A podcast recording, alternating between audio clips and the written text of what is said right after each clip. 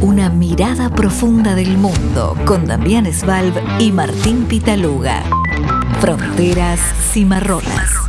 Muy buenas tardes para toda la audiencia de Fronteras Cimarronas y Radio Cultura 97.9, como todos los miércoles, eh, de 6 a 7, 50 minutos de geopolítica hoy. Eh, y como siempre, con el analista y politólogo Damián Svalb y quien les habla, Martín Pitaluga. Una tarde Fantástica, ¿no, Damián? ¿Cómo te va? Hola, Martín, buenas tardes. Sí, sí, preludio de, un fin de semana que largo que, pinta bien, parece. ¿eh? Pinta bien, pinta bien. Climáticamente hablando.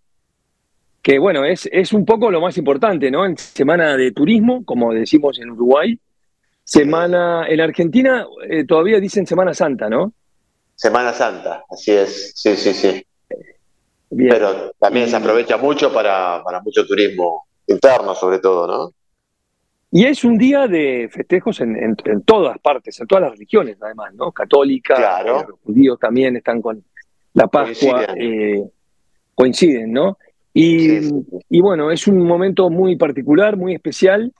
Eh, vamos entonces a arrancar el programa, vamos a hablar de dos o tres temas, como siempre, esenciales para nosotros, desde nuestro punto de vista importantes. Y el primero es el de el del juicio, el del el juicio que le están eh, eventualmente, ¿no? Eh, eh, digamos, haciendo al expresidente Donald Trump, se le se declaró inocente de los 34 cargos que se le imputan, entre otros falsificación de documentos, ¿no? vinculado a soborno de, a dos mujeres, es el más importante. Y fue una, una, un día bastante agitado, ¿no? Allá en Nueva York y en, en Florida.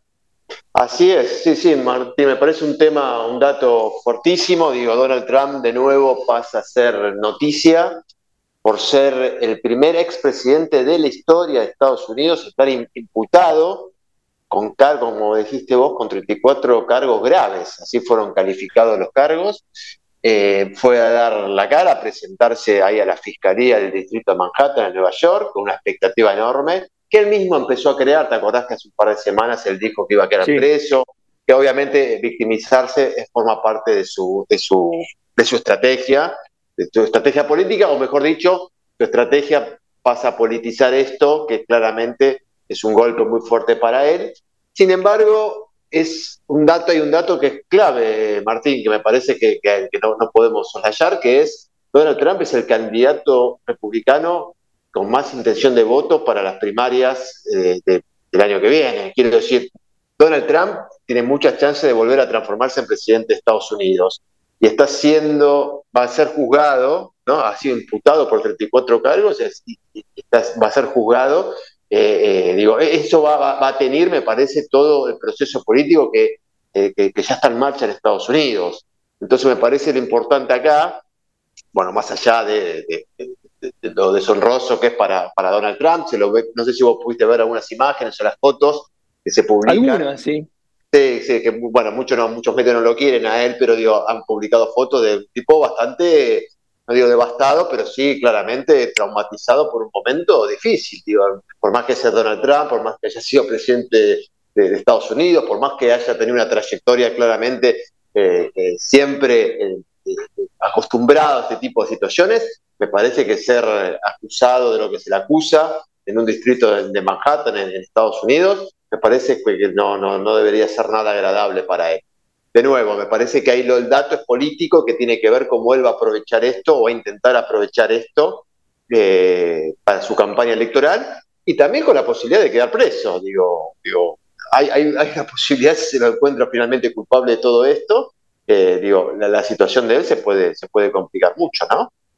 Y bueno, se hablan de hasta cuatro años de prisión con muy probablemente libertad, libertad condicional, ¿no? Es una decisión que está en manos del juez, pero bueno, esas cosas yo creo que no sé bien cómo se miden en Estados Unidos, pero se van a, seguramente lo va a lograr en el caso de ser declarado culpable, ¿no? Ahora, ¿cómo es eh, eh, esta situación, esta cantidad de cargos y, y sus posibilidades de, de hacer campaña electoral? ¿No hay ninguna, y no hay ningún impedimento en esto? No hay impedimento en, cuanto el proceso siga su marcha. Eh, eh, o sea, legalmente no lo hay, pero claramente, como decís vos, si esto, esto, esto va a iniciarse seguramente un juicio, se, va, van a empezar a presentar pruebas, se va a tratar de hacer descargo, digo, esto va a estar en la agenda mediática y judicial durante mucho tiempo. Y bueno, después hay que ver las sentencias y cómo eso impacta fuertemente o no en su campaña electoral. Hay una reacción muy fuerte del Partido Republicano, de muchos que van a ser sus contrincantes internos, que han salido a respaldarlo. ¿eh? Eh, desde Santis este, hasta Halley, digo, salieron a respaldarlo, el Partido Republicano se ha, se, ha, puesto en su defensa. Vos fíjate que Biden y los demócratas se han callado la boca bastante, tampoco quieren exacerbar esto porque de nuevo, me parece que el cálculo es que esto le puede terminar beneficiando, ¿no? Siempre teniendo en cuenta el, discurso típico de Donald Trump, ¿cuál es? El, el discurso antipolítico, anti-establishment, anti, contra todas las estructuras de, lo que se llama, digo, lo que sería Washington y el poder que tiene eh, para tratar de correrlo a él, que es él se presenta como el líder o esta persona que, que, viene, que, viene a, cambiar un estado de situación. Eh, y me parece que esto en ese sentido le, cierra por, le, cierra, me parece le cierra políticamente. Pero es interesante ver eso, ¿no? Como que ni, los demócratas lo, están saliendo a matar, se quiere, porque saben que eso lo puede aprovechar él, y los republicanos lo están bancando demasiado. Digo, ¿cuándo lo podrían salir también a, eh, digo, a pegarle para por lo menos tener más ventajas en, las campañas eh, internas, ¿no? En, las primarias? Fue unánime el respaldo, eso me sorprendió bastante, ¿no? Porque era, era, es como de, de ley, ¿no? Consideran entonces todos que esto o sea, se considera en el Partido Republicano, por lo que vemos, por lo que escuchamos, de que esta acción penal contra, eh, judicial, digamos, contra Donald Trump, es una, de alguna forma, es una politización de la justicia, o de alguna manera se interpreta así, ¿no? Em, porque también tiene tres cargos, además de estos, tiene tres investigaciones, no, no son cargos todavía, ¿no? Pero hay investigaciones en paralelo, ¿no? de que, por, por, digamos que algunas de ellas están relacionadas con el tema de las elecciones, ¿no? Eh, con la forma en que ganó las elecciones, ya anterior, ¿no? A, todo esto. O, digamos, eh, porque acá los 34 cargos eh, que se le imputan a Donald Trump son cargos que tienen que ver con falsificación de documentos vinculados a un soborno de, de a dos mujeres, ¿no? Eso es algo, por un lado, Donald Trump, recordemos que tiene 76 años, y aspira a ser, eh, aspira a ser el candidato y el, del Partido Republicano en las elecciones que empiezan el año que viene, ¿no? La campaña empieza el año que viene. Claro, vienen las primarias muy cerca. viene la elección general, sí, sí, sí, muy cerca. Esto eh, impresiona porque, por un lado, todo el aparato republicano va detrás, por lo menos considera, con matices algunos, eh, más o menos están todos, por supuesto está su grupo, sus fieles, ¿no? detrás del movimiento MAGA, ¿no? Make America Great Again, que es donde él nuclea sus, sus eh, fanáticos, digamos, entre ellos la congresista de Georgia, Marjorie Taylor Greene, que estaba ahí afuera en el juzgado, hubo algunos altercados, enfrentamientos, el alcalde de Nueva York, que es demócrata también, también, eh, claro. intervino de visitante, ¿no? La, costa este, ¿viste? es un lugar eh, bastante hostil para él, increíble, donde él hizo todo, también tiene, él tiene mucho poder dentro de Nueva York, claramente, ¿no? Tiene un ícono, Trump se transformó en un ícono de esa ciudad, por, por, conoce bien, sin embargo, claramente es una ciudad demócrata y muy anti-Trump, ¿no? Y hablar de Washington, Él es de Nueva York, creo que es, es nacido en Nueva York, creo que es de Queens, no sé muy bien de qué barrio es, pero su origen en lo que tiene que ver con el mundo de la construcción, la empresa del padre, ¿no? que él, de, él por supuesto la hizo crecer y la, generó en lo que es hoy la, compañía, una compañía también muy compleja y muy desacreditada en muchos aspectos, pero no deja de ser un hombre poderoso en, el, estado, en el estado de Nueva York.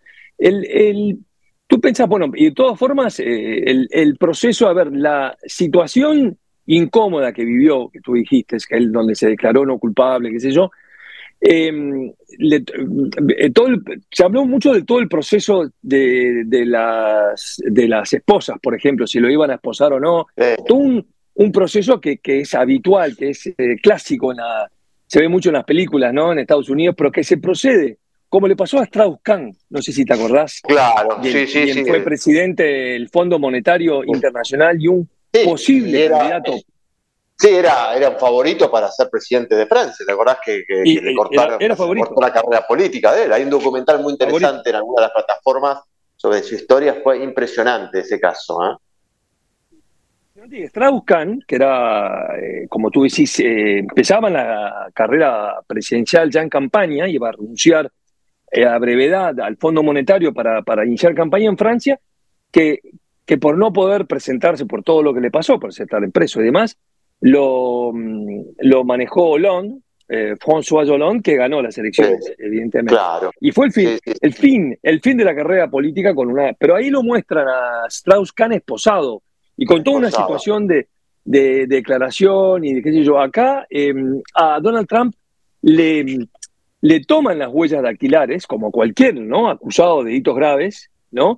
pero se, se ordenó un poco para que no parecieran demasiado, eh, digamos, eh, en imágenes, ¿no? Se lo cuidó. Claro. Sí, me parece que se, llegó a una, se habrá llegado a un arreglo, me imagino, entre los abogados y el juzgado, y me parece también se esperaba una movilización fuerte en Nueva York que finalmente se medio se abortó o, perdió fuerza de los, de los, de los simpatizantes de, Donald Trump para ese momento.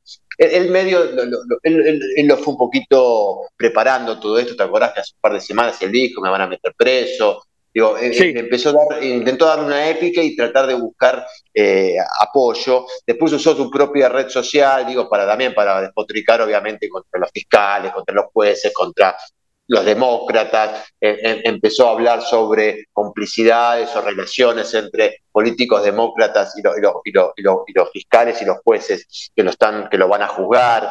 y sin embargo, digo, de nuevo, me parece que él eh, esto no afecta en cuanto a la posibilidad de que la campaña electoral.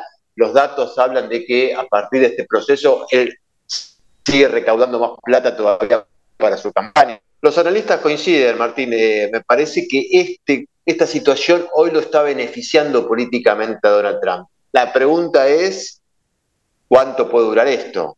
Digo, si, si, si finalmente cuando se empiecen a hablar más del tema, si, su imagen se va a empezar a desinflar o va a perder apoyo. También es, importante que él está arriba en las últimas encuestas, hablan de una ventaja de más de 25 puntos a, sus rivales internos republicanos de la Casa Blanca, para ir a la Casa Blanca. Quiero decir, eh, hoy Donald Trump, digo, está en una posición de fortaleza.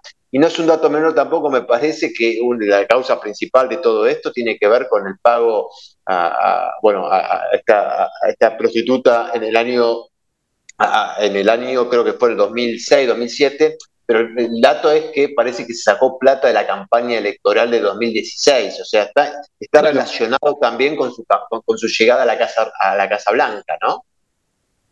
Exacto, tiene, tiene esa acusación de desvío, o sea, de, de una eh, falta de claridad en la presentación de documentos, ahí es donde lo agarran, falsificaciones, donde no, donde la plata del soborno, eh, o, digamos del, de la actriz eh, de cine porno, esta mujer, es, siento, creo que eran 30 mil dólares, una cosa así, se saca, como tú decís, de la campaña y se, y se incorpora como un gasto de campaña, como un gasto de, no sé cómo lo llaman, sí, lo, lo manejó el abogado, de, el ex abogado de, Donald Trump, Cohen, que es el que lo, finalmente lo, acusa. Lo entregó. Sí, lo entregó. Increíble.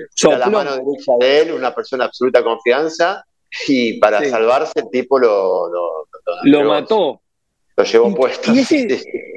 es, increíble. Eh, dos situaciones, ¿no? Primero, eh, durante, el, durante la presentación, la como llaman, ¿no? Cuando eh, lo acusan de los cargos, el fiscal, y él descarga, ¿no? Ahora, el fiscal del distrito de Nueva York, que se llama Alvin Bragg, que es el primer fiscal negro en, liderar esto, bueno, también hay que explicar que en Estados Unidos los fiscales son políticos, ¿no? O sea, es parte de una carrera política también la que emprenden. Eh, Alvin Bragg es demócrata, por lo tanto, ahí es donde también eh, mm, se, complica un poco ¿no? el tema de, la justicia en Estados Unidos. Para mí nunca me quedó muy claro, ¿no? pero los jueces, los fiscales, hacen carrera política directamente detrás de un partido. O sea, eh, Alvin Bragg fue nombrado por el Partido Demócrata para ese cargo y fue el primer, y ese primer fiscal eh, negro en el caso. Y durante la presentación de los cargos, eh, este, Donald Trump le, le, gritó un par de cosas fuertes a Animal, le dijo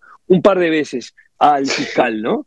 Es como que no tiene el, el filtro de Donald Trump es impresionante. Ahora, esto durante la presentación del juicio, ¿no? De los descargos, los cargos y todo lo demás. Después, en, en, él vuelve a Florida, se toma un avión, vuelve a Florida y ahí, en su residencia, más largo, más largo, ahí en donde donde vive, donde tiene el club, el, club de golf, creo que es ahí, él hace una conferencia, da una conferencia importante de prensa con sus seguidores y con toda la televisión y toda la prensa. Y ahí arenga una cosa importante, ¿no? ¿Qué, qué pensás de lo que, de, las, de, esa situación, de ese discurso, de, porque él acusa en esa, en ese en esa conferencia, supuesta conferencia de prensa que termina como en un meeting político, él habla de, la izquierda radical, ¿no? Eh, hablando del, de, Biden, ¿no? Del sector demócrata de Biden, que yo no. Es eh, impresionante cómo repite muchas veces esa palabra, ¿no? Esa frase, izquierda radical.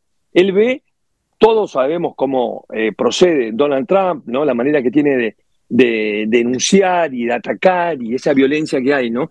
Pero ¿cómo lo lleva a, manejar esa frase izquierda radical? No, no existe, ¿no? Primero no es izquierda radical, el sector eh, de Biden yo creo que más bien es un demócrata moderado o centro, este, y, utiliza esas palabras como para asustar, para arengar a, la, a la, tribuna, ¿no? Es un poco eh, importante. Y tanto es así que la CNN cortó la retransmisión.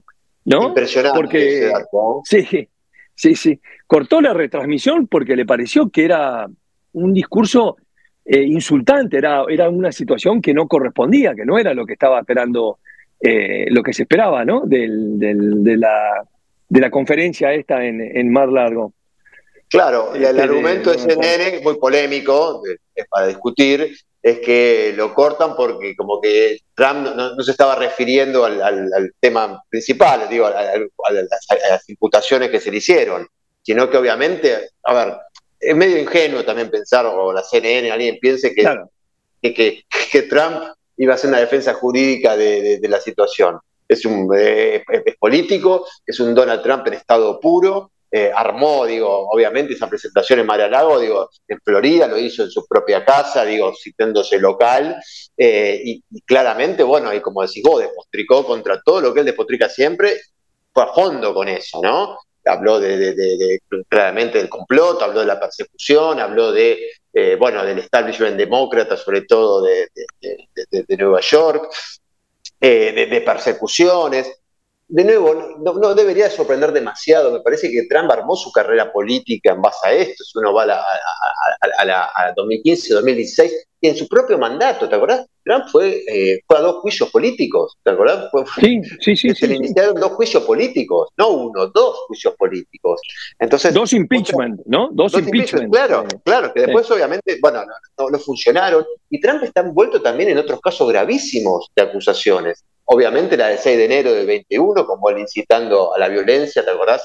El intento Esa es la, más importante, de, alguna manera.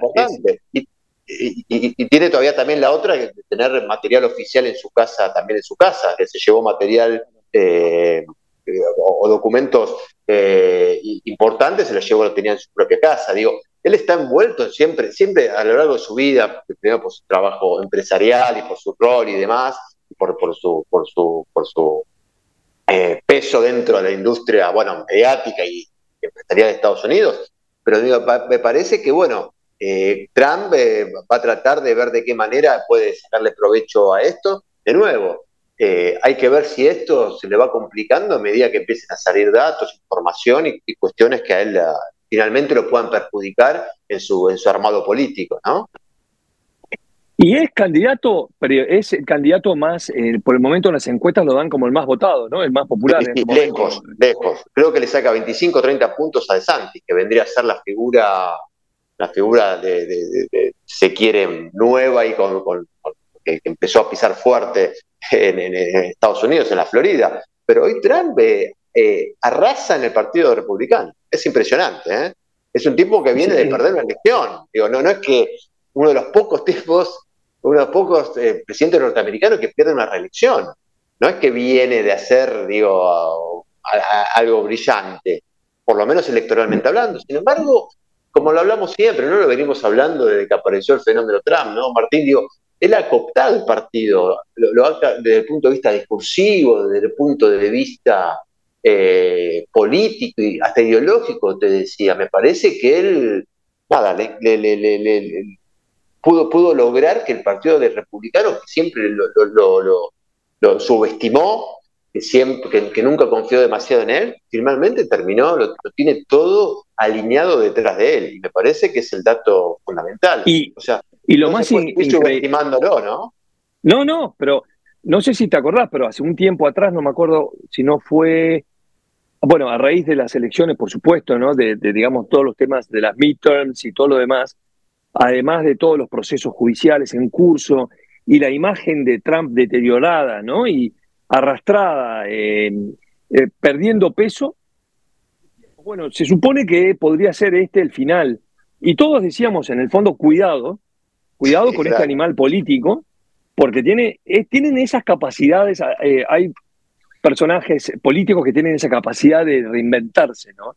De resurgir de la ceniza, justamente, ¿no? Eh, el ave fénix. resurgen de la ceniza. Sí. Y en un, par de años podemos estar otra vez. Biden con casi 82 años, ¿no? Ya buscando su reelección. Sí. Donald Trump con 76, intentando volver a ser presidente. Yo no sé si hubo demasiado, no sé si hubo otro caso en Estados Unidos de alguien que perdió la elección y de que después volvió a, competir e intentar ser presidente. Eh, digo, vamos a... En la era moderna, por lo menos, a ver, lo que se llama era moderna, posguerra, sí. creo que no. Creo que en la posguerra, Segunda Guerra Mundial, o sea, lo que es Estados Unidos, post-Roosevelt, creo, creo que no hubo un caso parecido.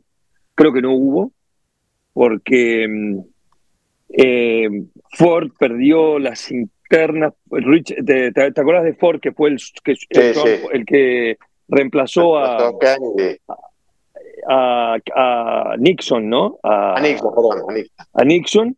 Y perdió las elecciones. No, yo no recuerdo, no recuerdo que haya uno, un caso de ese, de que haga, que haya. En general, cuando un presidente pierde las elecciones, va a su casa y no vuelve más. Esa es la historia de los Estados Unidos, ¿no? Esa es la historia. Eh, la historia política de Estados Unidos. Y te marca, me parece, Martín, también una tendencia a nivel mundial, que después seguramente vamos a hablar cuando hablemos de Europa y demás, pero la tendencia de la, de la derecha, de la extrema derecha, cada vez es más fuerte en todos lados. ¿eh? Y me parece que en Estados Unidos, la impronta de Trump, es verdad que perdió, pero perdió casi con, ¿te Con 70 millones de votos. Digo, fue una elección excelente la de Trump, teniendo en cuenta lo, de, dónde venía. ¿no? Eh, votó muy bien, votó muy bien y sigue teniendo no nos olvidemos que estamos siempre hablando de las Cortes Supremas, que es un gran tema en, el mundo hoy en discusión, eh, que tiene la Corte Suprema eh, republicana, ¿no? Eh, hoy en día.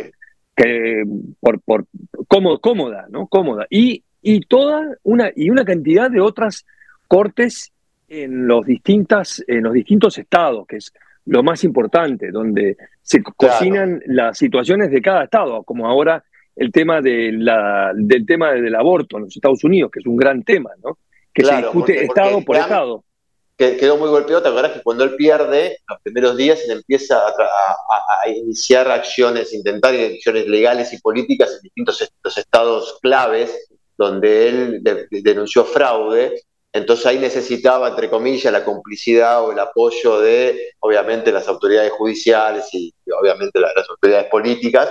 Bueno, y él se sintió muy traicionado, se sintió eh, derrotado en eso, porque no, en muchos lugares no lo acompañaron en sus, sus ridículas denuncias, ¿no? Sus ridículas y falta de, sin, ningún tipo de sustento eh, probatorio. Sin embargo, él lo, que, lo, que, intenta hacer, los, republicanos, es tener ese armado bien, bien, bien afinado por si esto vuelve a necesitarse. Es decir, en elecciones parejas, a veces es la justicia, ¿no? Recordemos siempre lo que fue el año 2000, ¿te acordás? Entre, entre Bush y, no Bush, eh, perdón, sí, Bush hijo y el candidato demócrata, que ahora no me acuerdo, Gore, ¿te acordás? Que, finalmente lo terminó decidiendo la justicia en la, Florida, ¿no? por, los votos, por, una, por, una cantidad de votos. ¿Y cómo, la, cómo Estados Unidos, que, era, que es un país que generalmente, o era un país, que todas estas em, situaciones legales repercuten muchísimo en la imagen y en la y en el futuro del PLD. No te olvides que Nixon fue y tuvo que renunciar por lo que hizo, o sea, no por el supuesto Watergate y toda la, la trama, sino por mentir. claro. ¿Te acordás? ¿no? El tema de la mentira. Acá eh, Donald Trump tiene 50 causas de, mentiras y, y, yo estaba leyendo en Liberación, en diario eh, francés, algo bastante gracioso, pero decían que la última vez que un jefe de Estado americano fue interpelado por la policía, anterior a la de Donald Trump, antes de ayer, fue el presidente Ulises Grant, héroe de la guerra eh, civil norteamericana, que fue, que fue arrestado, ya esto, ¿no? Es una anécdota, por exceso de velocidad a bordo de su, su su auto a caballo, su carreta a caballo, en, las, en las calles de Washington en 1872. ¿De dónde sacaron este, este, este, dato? ¿no? Yo digo, ¿de dónde lo sacaron? Vos fijate lo que significa y sin embargo no afecta, habría que ver ahora qué pasa, pero no afecta la imagen en principio, ¿no? Estamos viendo esto que está en proceso, ¿no? Claro. No afecta la imagen del, del, del expresidente y es más, se habla que lo, lo redimensiona, lo relanza, que es un poco lo, que él eh, utiliza y lo dice con ironía, se presenta como un hombre fuerte en el juicio, eh, ningunea al fiscal, lo trata de animal, como lo dije dos veces, o no sé cuántas veces, es fuerte.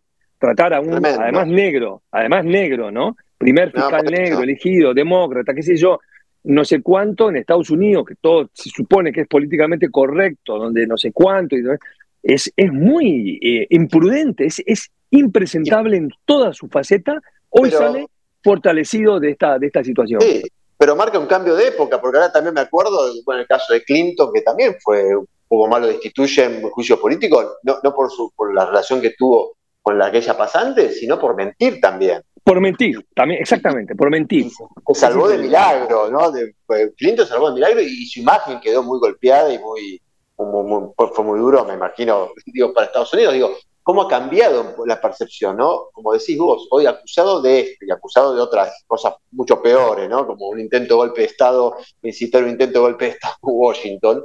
Eh, y el tipo, sin embargo, es hoy en día el, uno de los candidatos, uno o dos, de los dos mejores posicionados para ser próximo presidente deEstados Unidos. Eh, eso, el intento es otra, otra, otra historia. No, uno de los, tú hablabas del intento, por supuesto, del Capitolio, donde él arenga a la gente a, ir, a, convoca de alguna manera, y si están, eso es uno de los cargos que tiene, ¿no? Claro. Pero el otro, el otro cargo, que son de los cargos, las tres investigaciones, todavía no están, creo que no está formalizado, no son acusaciones formales, ¿no? Pero son investigaciones. Está relacionado con la, con la manera en que él quiso transformar, quiso edulcorar, quiso eh, hacer cambios electorales, no me acuerdo en qué estado, eh, falsificando boletas, una cosa así. Algo gravísimo. Es, es, por esa acusación que él podría quedar inhabilitado para la carrera eh, política, que son de, los, de los cargos. Fronteras y Marronas, con Martín Pitaluga y Damián Svalb. Zoom Internacional, portal de noticias de política internacional. Desde 2016 acercamos al lector los principales acontecimientos mundiales de una manera sencilla y accesible, proponiendo un doble enfoque, seguimiento analítico de los acontecimientos y asistencia para comprenderlos a través de nuestros servicios de consultoría. A diario, nuestros contenidos llegan al público en general, periodistas y líderes de opinión de diversos ámbitos de Argentina y de toda América Latina. Conocenos a través de nuestras redes sociales o en nuestra página web zoominternacional.com. Zoom Internacional. Zoom Internacional. Lo que pasa en el mundo. Volvemos con fronteras eh, cimarronas en esta lindísima tarde de otoño, ya diríamos, con, este, con los temas eh, que nos preocupan el día de hoy. Las elecciones en Finlandia. Eh, Damián, con, la, con, la, con, el, triunfo de los partidos conservadores, de la derecha y el centro derecha, ¿cómo es? ¿Qué fue lo que pasó? Me parece que ahí, Martínez, estamos un poco lo que hablamos en, el primer bloque, ¿no? hay una tendencia a una, derechización, si se quiere, en varios lugares del mundo. Y, se sorprendió, por lo menos a nosotros, nos sorprendió un poco los, resultados de las elecciones en, Finlandia, eh, donde los socialdemócratas de Sana Marin, que se había transformado en, quizás en un un ícono ¿no? de, lo que es la gestión política, la gestión pública, de, manejar el tema de la pandemia, de manejar y administrar la cuestión de la, guerra entre Ucrania y Rusia y demás, eh, quedó tercero en los comicios eh, y de nuevo, uno quizás desde afuera no, no, puede exactamente entender las razones que pueda suceder esto, pero sin embargo lo, que los analistas hablan es de la, la inflación y, y algunos problemas económicos, ¿no? como una elevada deuda pública, que tiene que ver, me parece, también con el manejo que hicieron muchos líderes durante la pandemia. ¿no? Eso obligó a muchos líderes a, tener que, poner mucha plata para mantener un estado de situación de mucha gente que, bueno, obviamente, la parálisis laboral y demás. Y bueno, pagó las consecuencias y hoy ganó, bueno, ganó el Partido Conservador, que se llama Coalición Nacional. Eh, se eleccionan el domingo las elecciones. Eh, y seguramente va a encabezar gobierno. Segundo, salió la extrema derecha, ¿no? Eh, los conservadores sacaron casi 21% de los votos. Eh, y, la, y la, extrema derecha también hizo una, una, gran elección que también araneó los 20 puntos, digo, también es un dato para tener en cuenta. así que el Partido Socialdemócrata de Sana Amari va a quedar afuera, va a ir a la oposición, ella ya lo dijo, dijo, no, no vamos a formar parte de un gobierno donde quieren cortar bueno, el gasto público, la educación, bueno, un poco el discurso de la, de la típico de, la, de, los socialdemócratas, ¿no? de, la, centroizquierda.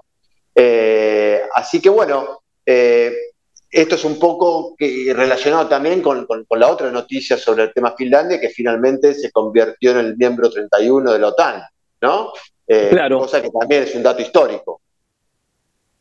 Ahora, cuesta, cuesta entenderlo. Bueno, Marin, que ya, eh, eh, Sana Marin, que tuvo tres años en el gobierno, un poquito más, me parece. De 2019, un poco más, ¿no? sí, diciembre de 2019 sale electa eh, como primer ministra. Bueno, aparece justo la pandemia, lo maneja bastante bien. aparentemente, bueno, sí, deja, deja una, buenos resultados, un país como Finlandia Después, como si tú, se acerca a la OTAN, concreta lo de la OTAN. ¿Dónde está el, dónde está el error? ¿Dónde se equivoca? Es, eh. es, eh, no es un tema, es un tema de la, del bolsillo, del bolsillo de la gente. del bolsillo. Sí, que en definitiva vas a ver en Finlandia, en Argentina, no sé si tanto en Uruguay me imagino que también. Me parece que hay no, sectores que, que, que, también explica fenómenos de, otro, de otros liderazgos. Lo hablamos de, bueno, del caso de Trump ni hablar, del caso de la extrema derecha en Europa. Digo, el impacto global de la guerra entre Ucrania y Rusia fue tremendo y eso impactó sobre todo niveles de, gasto. Primero la pandemia y después lo, que significó la guerra, lo que significa la guerra, y con la inflación en muchos países. Bueno, acá en Argentina estamos hablando ya de, cifras que son realmente muy elevadas, pero para países como, no sé, el caso de Estados Unidos, el caso de Israel, tener 5 o 10% de inflación, digo, para eso es muchísimo. Imagínate que ahí son, eh, bueno, eh, son, los precios ni se mueven, uno va a un lugar y siempre sigue vendiendo más o menos todo lo mismo, no existen paritarias, no existen convenios para ir ajustando, ajustando los salarios de la gente. Y en definitiva me imagino yo, ¿no? La gente va, hace sus gastos y demás, y bueno, le debe impactar fuertemente en, su vida cotidiana. Y según los analistas, esto claramente provocó la derrota de los socialdemócratas. No le encontraron la vuelta a eso y obviamente, bueno, los conservadores y la extrema derecha ahora formará gobierno. Pero si no, es muy, eh, eh, como vos decís, ha tenido logros muy evidentes en su, trabajo. Entonces, bueno, cuesta a veces entenderlo, pero bueno, las cosas quizás más básicas son las que en definitiva terminan, terminan definiendo la, el, pulso, el pulso político de los países, ¿no? Igual tampoco gana por mucha diferencia, pierde por mucha diferencia, ¿no? No, no. No, quedó ahí, muy parejo los tres, quedaron, los tres partidos. Lo quedaron muy parejo. Ahora, ¿por qué la extrema derecha, que es en toda Europa un poco lo mismo, sube a 20%, récord, récord en su historia, ¿no? 20 y algo. ¿Es, ¿Se debe a algo o simplemente a una, a una, simplemente a una tendencia eh, europea y mundial, digamos? de que los partidos de más radicales, como el Vox en España, por ejemplo, o Marie Le Pen en Francia, como los ejemplos más conocidos de Europa, se vuelca, la gente se vuelca a la extrema derecha, un país como Finlandia, que tiene esa imagen de ser un país moderno, donde tiene una educación famosa, la educación, claro. Eh, un ejemplo a tomar, eh, un país eh, tranquilo, un país con, con muchas transformaciones, moderno muchos aspectos, va a la extrema derecha, ¿no? Un, tercio del país, casi exagero, pero casi un tercio del país se va a la extrema derecha, ¿no? Es interesante entender es, eso, ¿no? Es impresionante, pero tiene que ver también con otra cosa que, también es un dato. Recordemos que en, el año pasado, en septiembre, en Suecia también ganó el bloque derechista, no sé si la extrema derecha, pero el bloque derechista, eh, y en Dinamarca también, digo, los, vecinos de, de, Finlandia, digo, los, países del norte de Europa, hay un giro fuerte hacia la derecha que se da también en otras partes del mundo. Eh, y me parece que esto tiene que ver, quizás Latinoamérica estaría hoy en una, algo excepcional, por, lo menos por ahora, pero me parece que hay una tendencia a nivel global y sobre todo en el norte de Europa, eh, donde, estas tendencias van impactando en cada uno de los países. Y bueno, acá pasa, pasó en Suecia, eh, pasó en Finlandia, pasó en Dinamarca. Y, yo creo que no, no, es casualidad. Eh, me, parece que tiene que ver un poco con, un estado de situación. Y de nuevo, de, yo creo que ahí es la, gran, no sé si falencia, ¿no? pero el gran problema es, la situación económica, la situación de no dar respuestas a un montón de gente que ha quedado al margen, si se quiere, de lo que, se conoce ¿no? como la revolución tecnológica, la, nueva forma de laborales, la, integración al mercado de, trabajo, la globalización. Hay, hay, sectores muy desencantados con todo esto. Y bueno, siempre la, extrema derecha, sobre todo, siempre encuentra un discurso eh, mucho más, eh, que, impregna mucho más fácil dentro de en estos sectores. Yo lo, yo lo, yo lo explicaría por, por, por ese lado, Martín. Bueno, es, y también quizás el hecho de la guerra con la guerra de Ucrania, rusa, contra Ucrania, le, le, le, dé pie a los finlandeses a necesitar una figura más eh, em, agresiva, más, más derechista para, para enfrentar ¿no? una, una, una, zona conflictiva como es, como es, la frontera con Rusia. ¿no?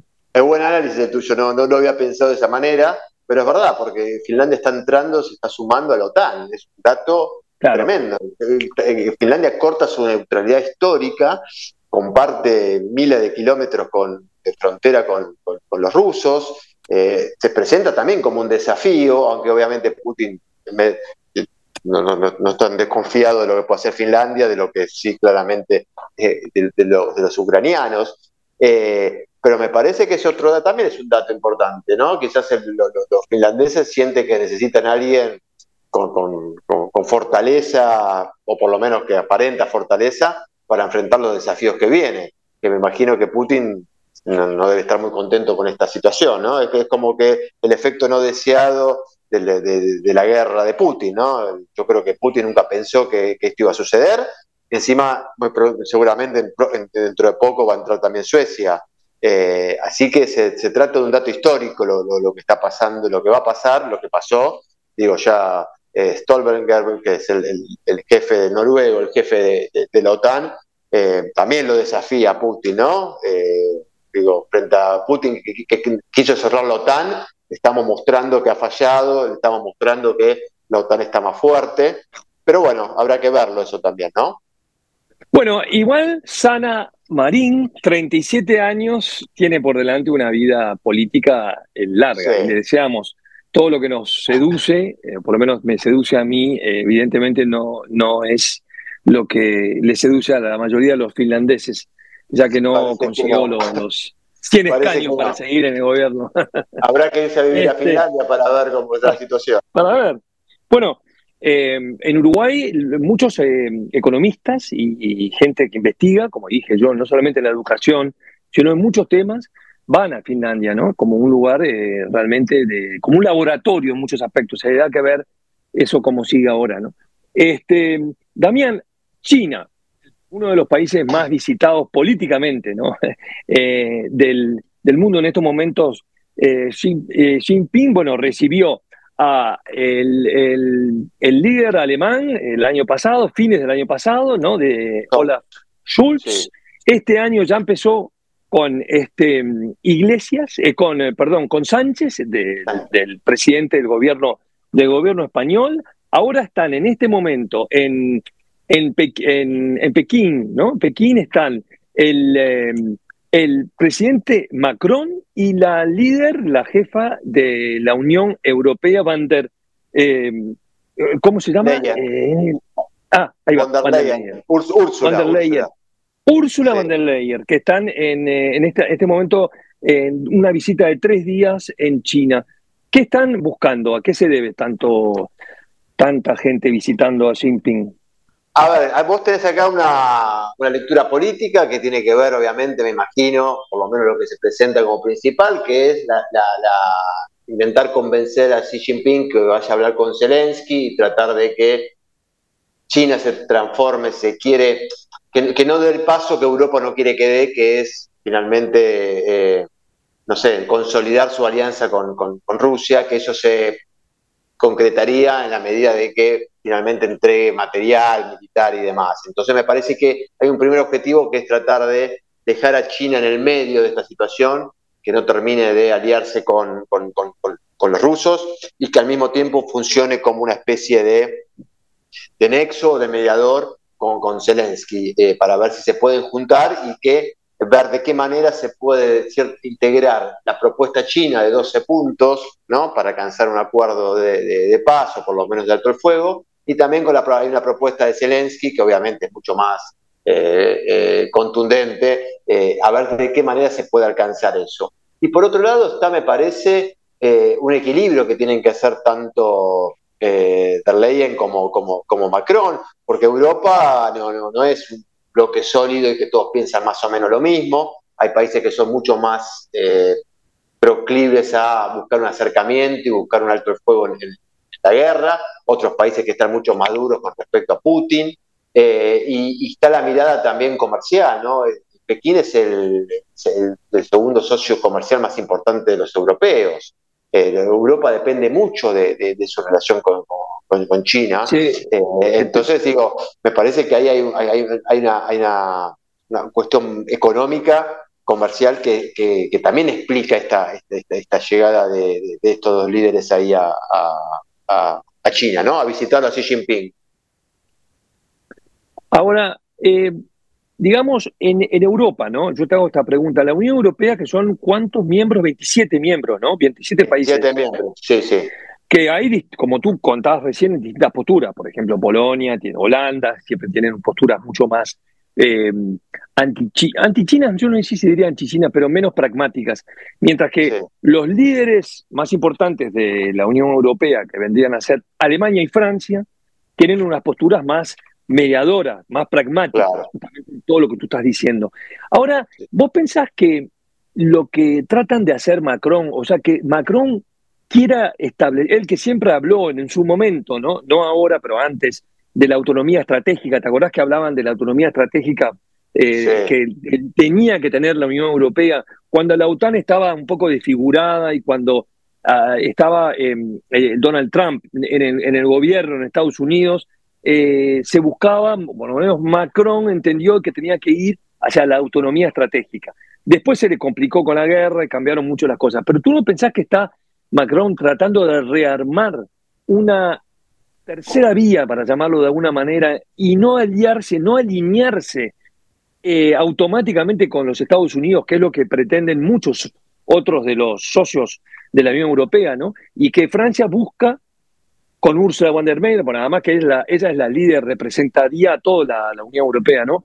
Como no solamente mediar para que obviamente China no, no avance, no, no evitar la escalada del conflicto con Ucrania, ¿no? que es un poco el mensaje que ellos por lo menos anuncian. A su vez, eh, mejorar las relaciones comerciales. China, como tú decís, 795 mil millones de euros en bienes y servicios, como, como dijiste recién, segundo, eh, eh, para Europa es, China es el segundo, e digamos, relación comercial, el segundo país con relación comercial es más importante, no puede dejarlo pasar, aunque, aunque sí conversan, aunque sí dicen de que, de que hay que pensar una posible em, eh, tercera vía, digamos, eh, y no alinearse con Estados Unidos. ¿Qué pensás de eso? ¿Te parece que es viable?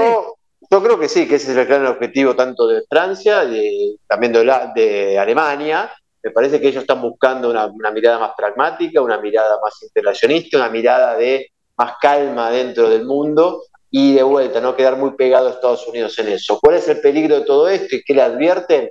Que, que, los acuerdos comerciales, los lazos comerciales de, con China, que no terminen como los lazos comerciales con Rusia. ¿Qué quiero decir con esto?